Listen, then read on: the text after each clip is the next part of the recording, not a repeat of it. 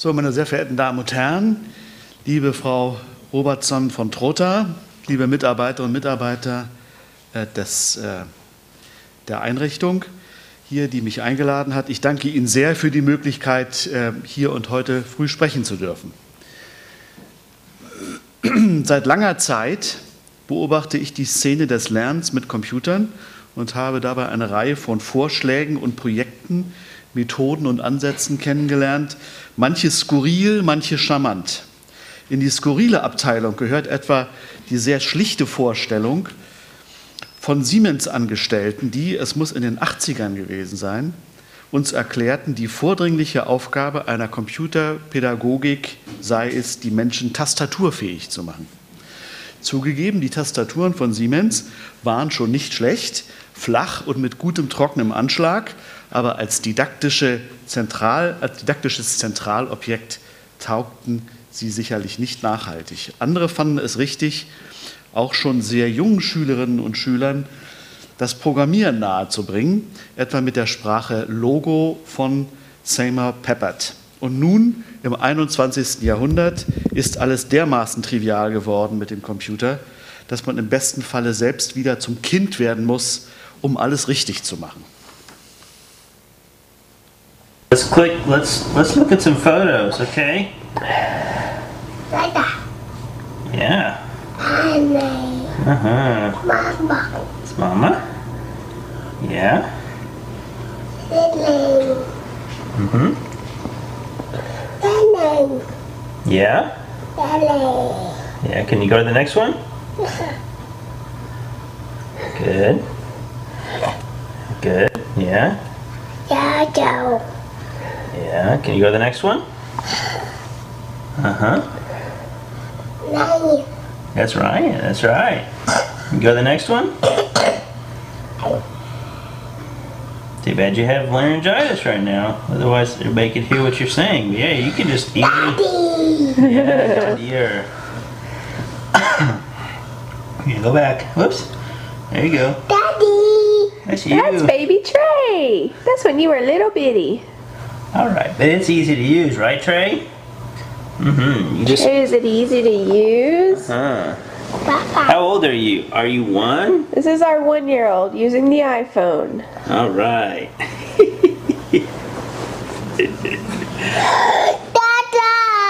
Yeah, that's Dada on there. Daddy.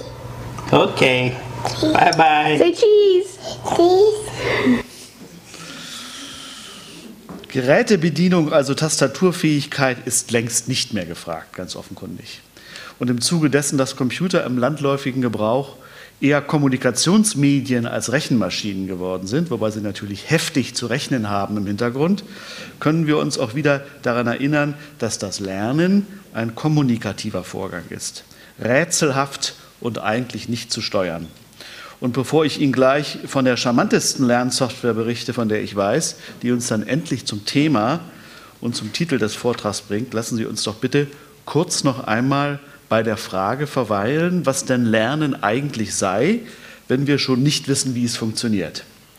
Gregory Bateson hat in seiner Ökologie des Geistes seine Schichtentheorie des Lernens aufgeschrieben. Auf der untersten Schicht bezeichnet er gleichsam eingelötete Reizreaktionsverknüpfungen zunächst als, ich zitiere, Lernen Null. Als das, was Heinz von Förster trivial nennt. Ich zitiere, es gibt kein Gedächtnis, nur schieren Vollzug von Ereignis zu Ereignis. Wie Maren Lehmann schreibt. Sie kennen natürlich alle die Sprachlernprogramme, die Lückentexte anbieten, die dann zwar richtige, aber nicht in der zugrunde liegenden Datenbank vorfindliche Antworten als falsch erklären. Und überhaupt, um es mit Heinz von Förster zu sagen, Sie kennen natürlich die Love Affair of the Western Culture, die trivialen Maschinen. Wir lieben triviale Maschinen.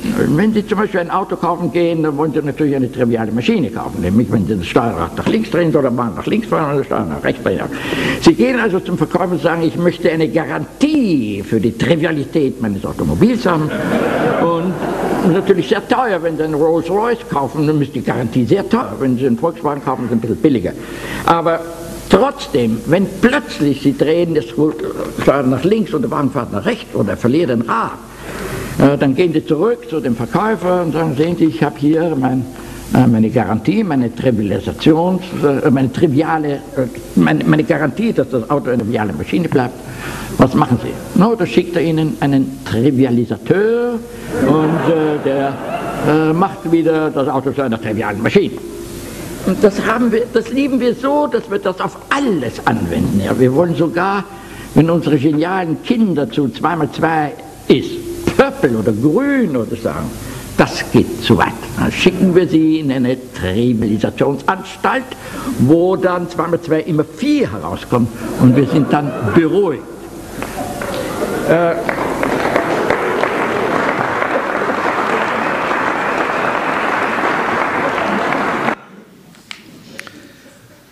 Lernen römisch 1, eine Stufe weiter, finden wir bei Gregory Bateson bei der Konditionierung wieder. Ich zitiere, Pavlovs Hund saliviert, Skinners Ratte läuft. Auch hier obwaltet noch die Trivialität, denn ein bestimmter Reiz soll immer zu derselben Reaktion führen. Maren Lehmann schreibt, mit Bateson und von Förster solcher Art Lernen nun aber dem Instruktor zu. Ich zitiere, tatsächlich handelt es sich beim Lernen römisch 1 um ein Lernen des urteilenden Beobachters selbst. Er ist es, der die Veränderung des Verhaltens registriert und auf eine Erwartung zurechnet, die allerdings allein die seinige ist und mit dem sich Verhaltenden selbst gar nichts als nur den Umstand der Beobachtung zu tun hat. Der Lernende wird beobachtet. Vielleicht wissen wir, vielleicht wissen Sie nicht, war Pavlov der Mann, der die Idee von dem bedingten Reflex erfunden und bestätigt hat, war sehr berühmt als einer der vorsichtigsten Experimentatoren und ein Experimentator, der alle seine experimentellen Schritte in einem Laborbuch festgehalten hat. So, wenn man die Laborbücher von Pavlov liest, so können Experimente, die er mit den Hunden gemacht hat, genau wie Pavlov sie gemacht hat, wiederholen. Wie Sie wissen, bestanden die Experimente darin, dass man Hunden, die auf einem Tisch irgendwie angebunden waren, ihnen ein Stück Fleisch gezeigt hat. Hund möchte dieses Fleisch gerne, hat also Speichelivität, also Salivation findet statt und dann läutet man eine Glocke. Brrr, und das macht man über eine Woche, und Fleisch und man kriegt das Brrr mit der Glocke etc. Und nach einer Woche oder kürzer oder länger läutet man nur die Glocke. Und der Hund nimmt das Läuten der Glocke für das Fleisch und er saliviert. Wunderbar. Und das war die Grundlage des äh, bedingten Reflexes. Und da gab es oder gibt es noch ja, einen sehr lustigen polnischen Experimentalpsychologen, der sich gesagt hat, die sind so gut beschrieben von Pablo. Der hat so geschrieben, ob der äh, Assistent einen weißen oder einen grauen Kittel gehabt hat. Ich werde jetzt diese Experimente wiederholen. Also da das Fenster, der Tisch, da der Hund, Experimente im weißen Kittel, Fleisch, brrr, Fleisch, blilim. Und äh, das Experiment um Cruzi, das entscheidende Experiment. Da hat der Kanorski, bevor der Assistent zur Glocke gegangen ist, um sie zu läuten, heimlich, ohne Wissen des Assistenten, den Klöppel aus der Glocke entfernt. Also Assistent kommt, nimmt die Glocke, nichts. Der Hund saliviert. Worauf Kanorski geschissen hat, das Läuten der Glocke war ein Reiz für Pavlov, aber nicht für den Hund.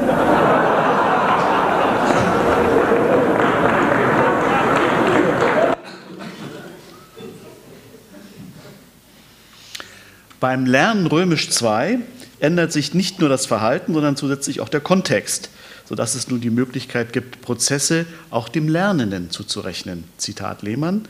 Es wird in Rechnung gestellt, dass es immer unsicher ist und deshalb eine Entscheidung des erwähnten Beobachters bleibt, ob die beobachtete Veränderung des Verhaltens dem sich Verhaltenden oder seinen Kontexten zuzurechnen ist. Wer verändert sich, wenn eine Veränderung beobachtet wird? Zitat Ende. Auf dieser Ebene könnte es das erste Mal sein, dass der Lernende eine Eigenleistung erbringt, also selbst entscheidet, in welchen Kontexten er oder sie auf welche Weise wie reagiert.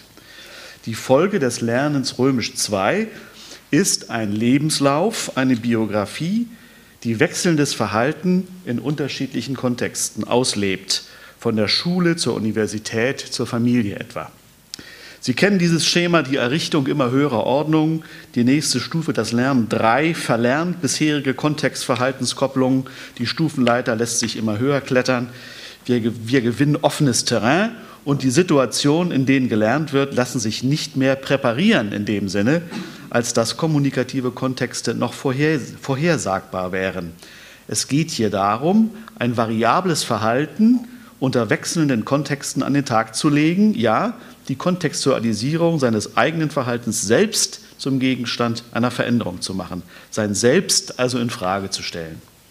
Das Einzige, was in einer solcher Art oszillierenden Situation einem Lehrkörper bleibt, ist, Möglichkeitsbedingungen des Lernens selbst bereitzustellen, Anregungen oder besser noch Störungen zu inszenieren. Mir ist klar, dass das eine Bankrotterklärung jedweder herkömmlicher Didaktik wäre, aber manchmal ist der Offenbarungseid das einzig Richtige, manchmal sogar ein großer Spaß. Etwa wenn Johann Strauß Sohn sie in Form einer Fledermaus zu Notenpapier bringt, glücklich ist, wer vergisst, was doch nicht zu ändern ist. In solchen Situationen käme es darauf an, auch Enttäuschungen zu ertragen, nicht normkompatibles Verhalten auszuhalten und zuzulassen, es sogar genießerisch, schlendernd zu erkunden, um noch einmal Maren Lehmann und ihre Montaigne-Lektüre zu Wort kommen zu lassen. Wir sind damit angekommen in der doppelt kontingenten Kommunikation, bei der im Gegensatz zum fragend entwickelten Unterrichtsgespräch und dem Schema einer Unterrichtsvorbereitung, dem Links der Lehrer, rechts die Schüler genau das sagen, was geplant ist. In der Kommunikation weiß niemand, äh, äh, was Alter auf Ego erwidert, weil nämlich Ego selbst nicht wissen kann, was kommt. Welche Lehrsituationen sind dann möglich? Der Lehrkörper beobachtet eine Typ-2-Situation, die einzige, die mit Recht als Lernen bezeichnet werden kann, aus einer Typ-1-Perspektive, indem sie oder er prüft, wie und ob seine Störungen von den Schülern aufgenommen werden und lernt selbst dabei. Das Ganze, so unser Thema, spielt sich mit Computern ab. Eine solche Situation gehört auch zu meiner Sammlung von Computer-Lernkunststücken. Es handelt sich um Mußiggang, einem schmalkanaligen Multi-User-Dungeon Object-Oriented. Das Setting und die Software kommt aus dem Feld der Computer Games, gewendet zu einer beobachtbaren, wenngleich nicht kontrollierbaren Kommunikationssituation unter Lernenden.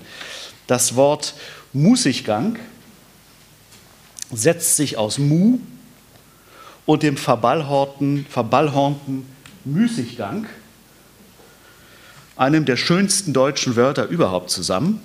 Jakob und Wilhelm Grimm konnten herbeizitieren, dass Müßiggang aller Laster Anfang und des Teufels Ruhebank sei, aber eben auch, dass die Griechen den Müßiggang und die Gleichgültigkeit zum beneidenden Lose des Götterstandes machten. Sei ihm wie ihm wolle, dem Mu schenkte der Müßiggang den Namen. Ein Mu, ein Multi-User Dungeon Object-Oriented, ist eine Variante eines Adventure Games, das gänzlich textbasiert, vielen Spielern gemeinsam erlaubt, selbst erschaffene Welten, die ebenfalls nur aus Text bestehen, zu besuchen und in ihnen Dinge zu tun und andere Besucher anzusprechen. Es wird ausschließlich geschrieben. Das Vassar College, 75 Meilen nördlich von New York City in Poughkeepsie, einem Ort, dem man seine indianische Vergangenheit noch abhört, gibt 2400 Studierenden und 290 Lehrkörpern eine akademische Heimat. Das Projekt Mußiggang wurde 1998 von Jeffrey Schneider und Silke von der Emde begründet und ist auf dem mittleren Level des Germanistikstudiums immer noch in Verwendung, so zumindest die Webseite des Vassar College. Es verwendet das NCore Learning Environment, das auf dem Lingua Mu beruht. Das ist die Basistechnik. Der erste Kurs behandelt Identity in Contemporary Germany. Sein Eingangsbildschirm sieht so aus.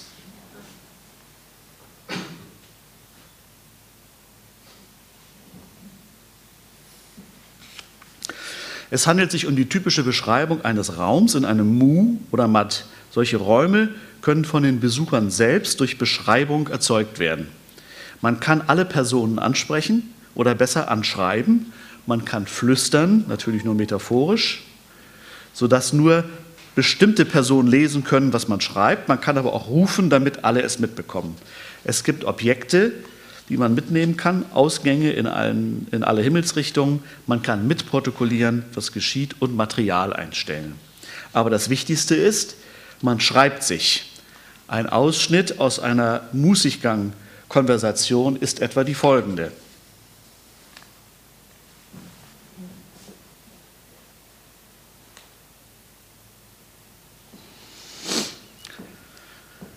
Im Gesprächsstil wird darauf losgeschrieben, dass es eine Freude ist. Es werden Fehler gemacht, aber das macht gar nichts. Native Speaker aus Münster reden schriftlich mit Germanistikstudierenden aus Poughkeepsie und das mit Mußiggang adressierte Problem der unterschiedlichen Deutschkompetenzen ist plötzlich keins mehr. Experiential, nicht experimental, but experiential Learning nennen das die Autorin und der Autor. Sie stellen fest, dass auch Anfänger sich viel freier an der Konversation beteiligen als in einer mündlichen Situation, sich viel elaborierter ausdrücken und nicht zuletzt, dass sie sich durch den Eigenbau der Umgebung selbst beim Schreiben analysieren. Das ist mindestens Lernen 2. Also man beschreibt die Räume, indem man einen kurzen Text einstellt, äh, dann in die Datenbank einträgt, wo es Ausgänge geben soll, wohin die führen sollen und welche Objekte möglicherweise in dem Raum sind, die man mitnehmen kann und was man überhaupt tun kann. Also ein ganz stark konventionalisierte, konventionalisiertes Handlungsrepertoire, eben, äh, wie es in solchen Mats und Mus üblich ist. Ein selbstgebauter Raum sieht in Mußiggang dann so aus. Ja, also hier muss eine gute Beschreibung abgeliefert werden, damit die anderen das verstehen können. Es muss irgendwie atmosphärisch dicht sein. Äh, auch hier dürfen Fehler drin sein, sind es sicherlich wo sich das fast eigentlich eher nach einem wirklich Native Speaker nicht anhört, sondern danach aussieht. In der nächsten Kurseinheit reagieren dann die Kommilitoninnen und Kommilitonen auf die selbstgebauten Räume und das sieht dann so aus.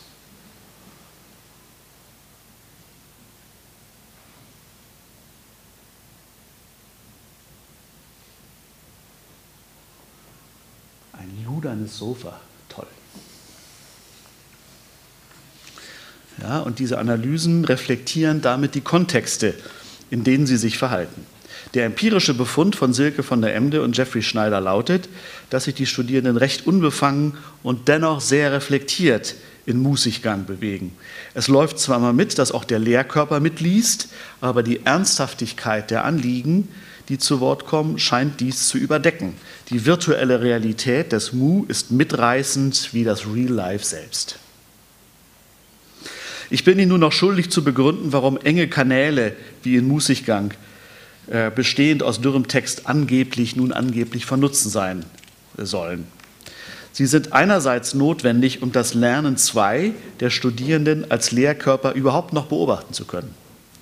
Würden die Welten breitbandig wie das heutige Internet würden also Filme ablaufen, Musik erklingen, Animationen ablaufen, Chats stattfinden, Nachrichtenticker laufen, Versteigerungen auf eBay und Skype-Konferenzen alle gleichzeitig abgehalten werden, äh, würde also der gesamte Bildschirm eines durchschnittlichen Studierenden während einer beliebigen Uhrzeit zur Debatte stehen, denn das passiert ja natürlich dauernd, könnten auch intelligenteste Professorinnen und Professoren dieses nicht mehr auswerten und kommentieren. Vielleicht gerade noch stückweise mit ihrer Software. Aber selbst das würde einen enormen Aufwand bedeuten. Andererseits gehört die Schmalbandigkeit zu den wenigen technischen Parametern, die für die Lernsituation präparierbar sind. Schmale Bänder oder enge Kanäle ermöglichen Konzentration und erhöhen, weil sie kalte Medien sind, die Eigenaktivität der Lernenden. Sie wirken halluzinativ und nicht hypnotisch. Sie fordern heraus und überwältigen nicht. Ja, also das sind die, die Pole, kalte und heiße Medien nach der Typologie von Marshall McLuhan, enge und breite Kanäle. Halluzinativ und nicht hypnotisch. Und halluzinativ ist in dieser Zusammenhang sehr viel besser, äh, weil es zur Eigenaktivität herausfordert. Enge Kanäle sind auch mitnichten aus der Mode gekommen. Der Microblogging-Dienst Twitter etwa könnte kaum reduzierter sein. Hier nur ein kurzes Beispiel. Diskursverknappung kann geradezu als das Geschäftsmodell der ganz Großen im Internet bezeichnet werden. Seltsamerweise. Diskursverknappung. Twitter, Facebook, Google, YouTube, sie alle zwingen ihre User unter ihre minimalistischen Interfaces, beschneiden ihr Tun auf die profitbringenden Hauptoperationen ihrer Portale. Die letzten Flops des Web 2.0, Second Life und Google Wave, versuchten andere Wege zu gehen, offenbar vergeblich. Und sie eignen sich nicht, auch nicht äh, für akademische Diskurse. Schauen, schauen wir uns äh, wenigstens einen kurzen Moment an, wie eine typische Second Life Lehrsituation ausschaut.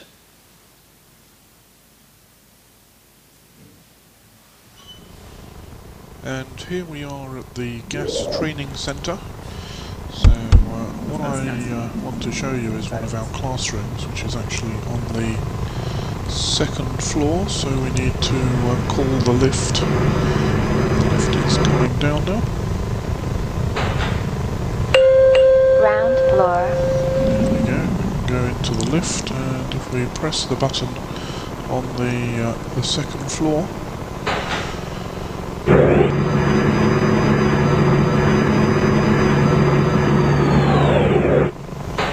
here we are.